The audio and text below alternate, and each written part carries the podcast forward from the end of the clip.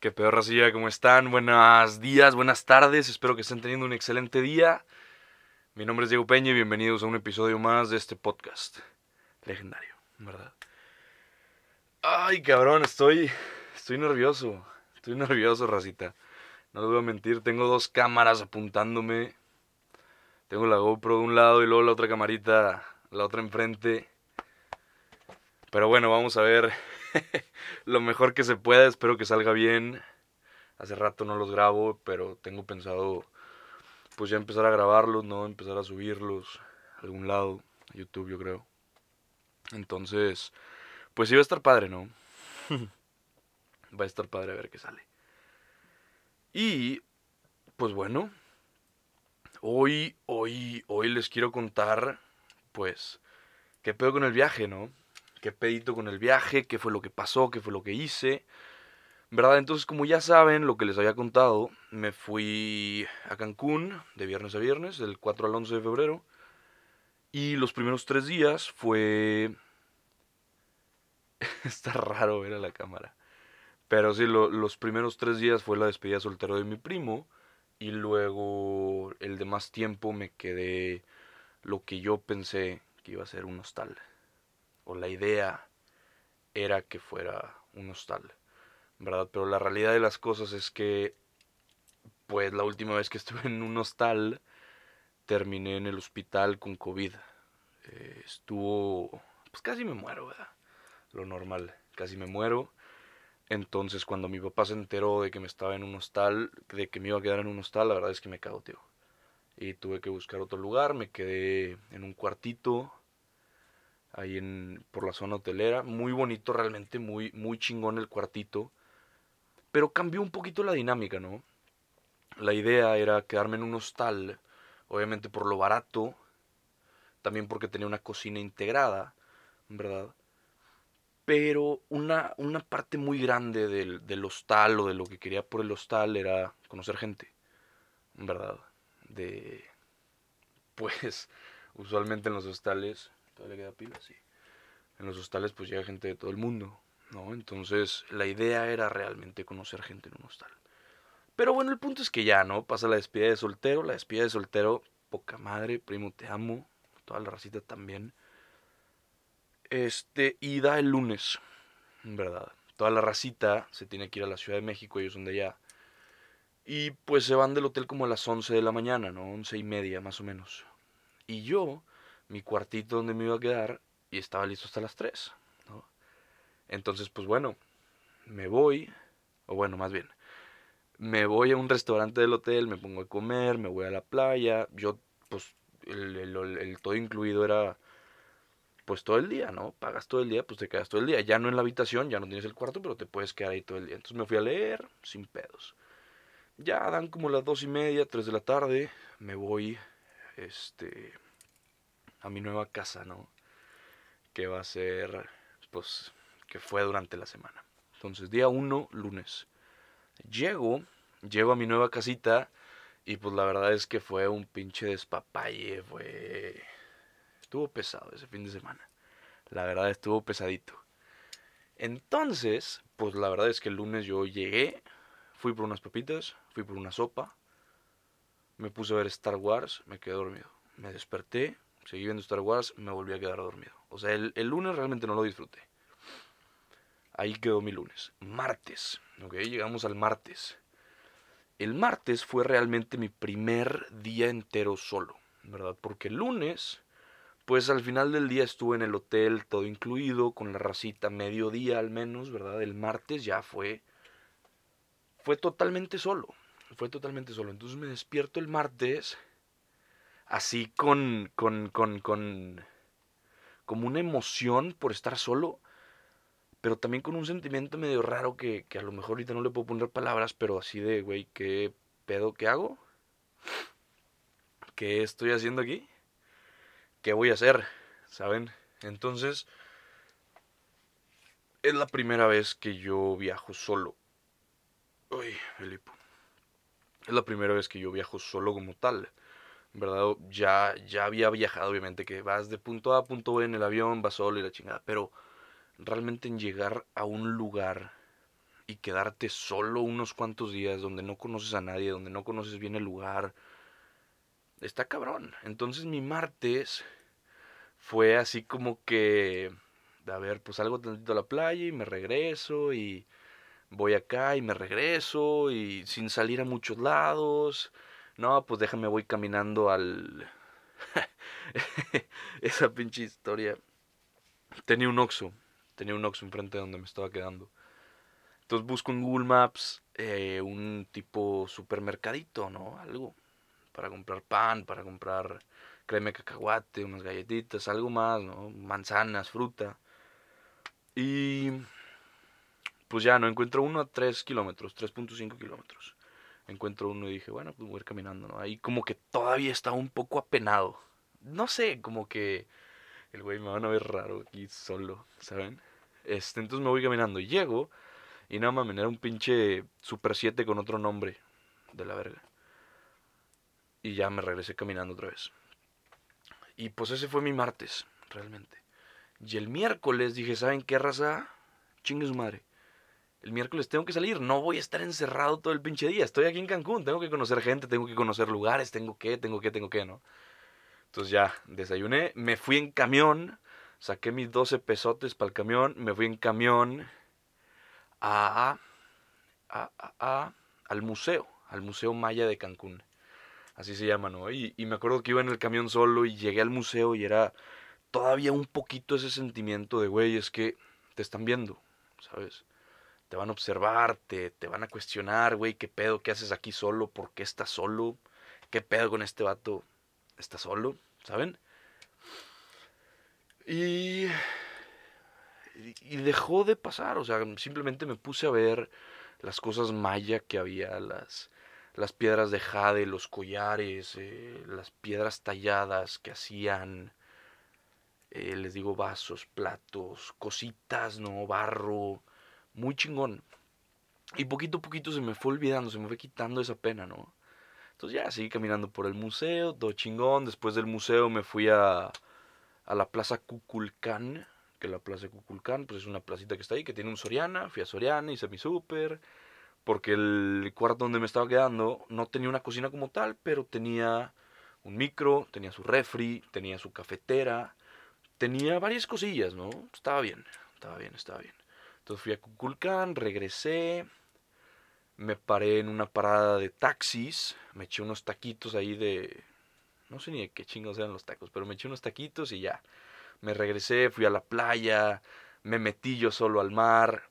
El pinche mar me revolcó con unas ganas así de patas para arriba y la chingada. O sea, duro, duro, duro me dio en la madre el pinche, el pinche mar. Porque aparte en las fechas que fui había una tipo tormentita entonces, pues el agua estaba medio picada, ¿no? Que eso a mí me gusta.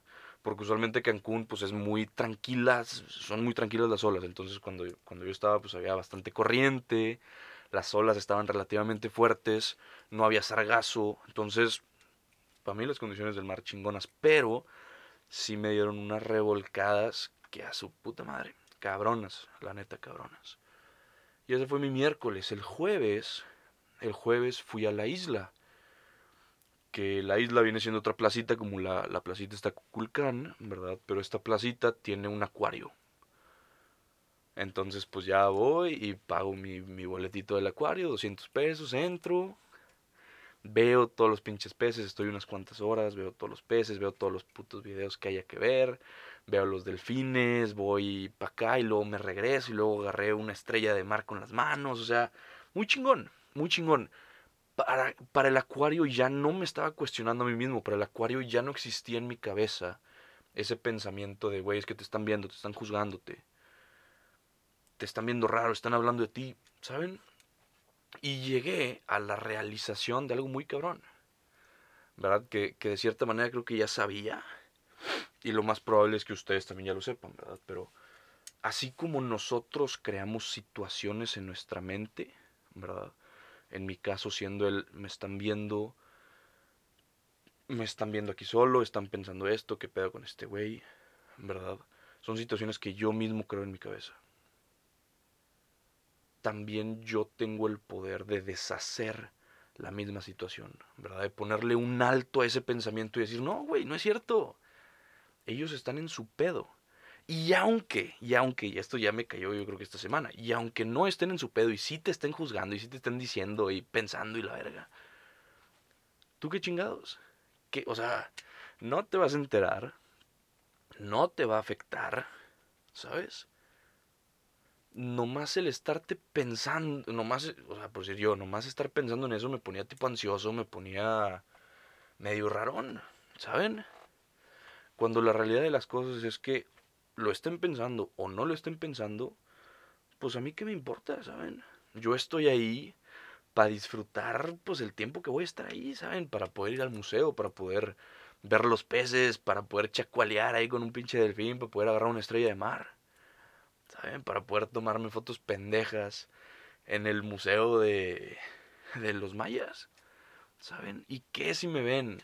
¿Y qué si se ríen? ¿Y qué si piensan? ¿Y qué tiene? No pasa absolutamente nada.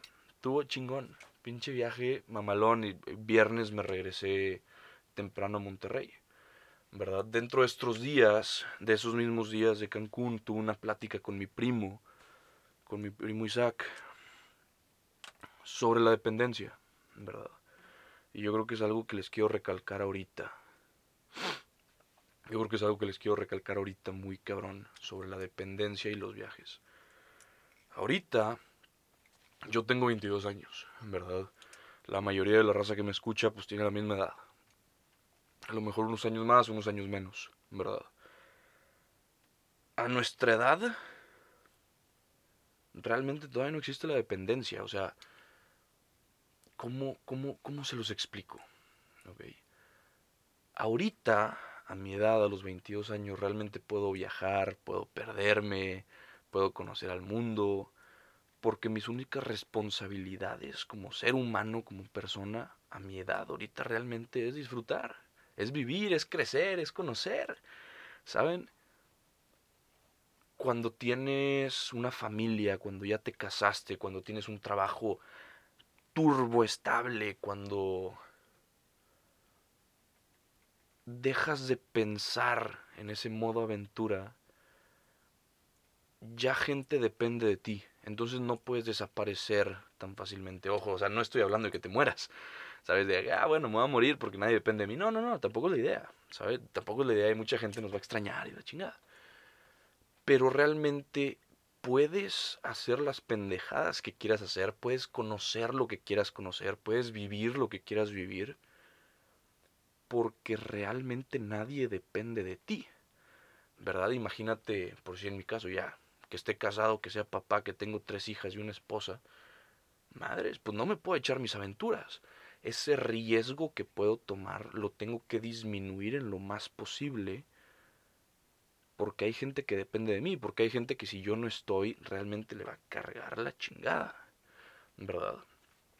Y ahorita a mi edad, pues realmente nadie depende de mí. Obviamente tengo amigos, obviamente tengo amistades, a mi, a mi papá, a mis hermanas, a Amalia, a mis abuelos, a la chingada, ¿no? Y obviamente sufrirían si algo me pasa. Pero realmente nadie depende de mí. ¿Verdad? Y esa es como la palabra clave de ahorita que están chavos, ahorita que estamos chavos, que estamos jóvenes, que podemos salir, que podemos vivir, que podemos cagarla. ¿Qué mejor edad para cagarla? ¿Saben? Que cagarla ahorita, que vivir ahorita, que salir ahorita. Hay una frase, aquí tengo mi librito, Vean, creo que no lo habían visto. Es un librito de piel. Bien chingón. Ahí está en la camarita. Creo que debe de salir. Y tiene, pues, chingo de, apuntes para los de la cámara que lo están viendo. Bueno, el punto, déjame busco aquí mi apunte.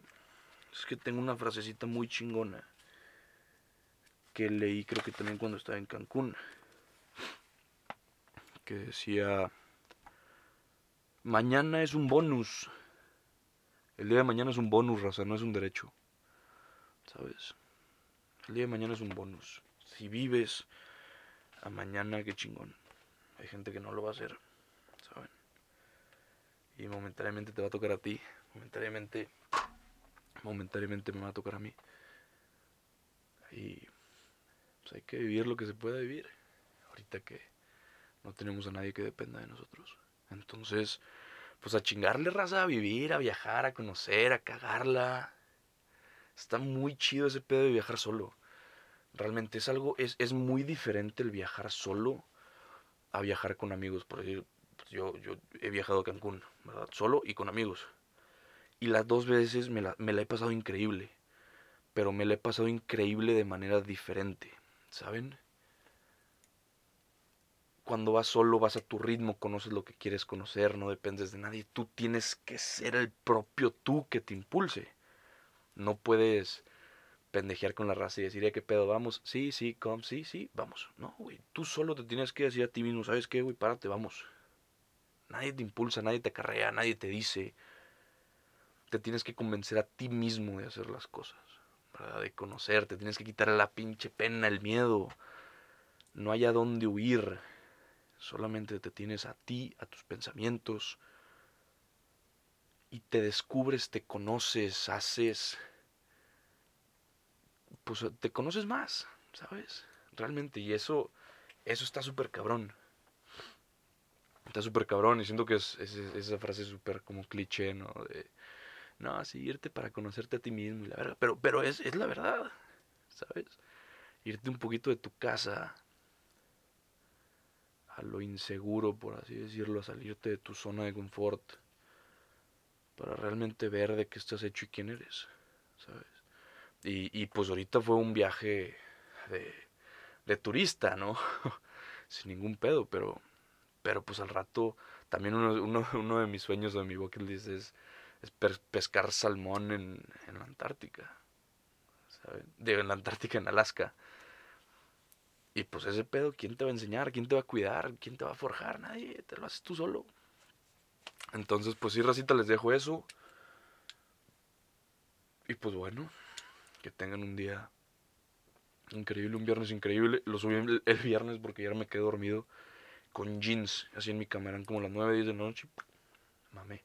Pero bueno, racita, les mando un beso, un abrazote, cuídense mucho y nos vemos el próximo jueves, raza.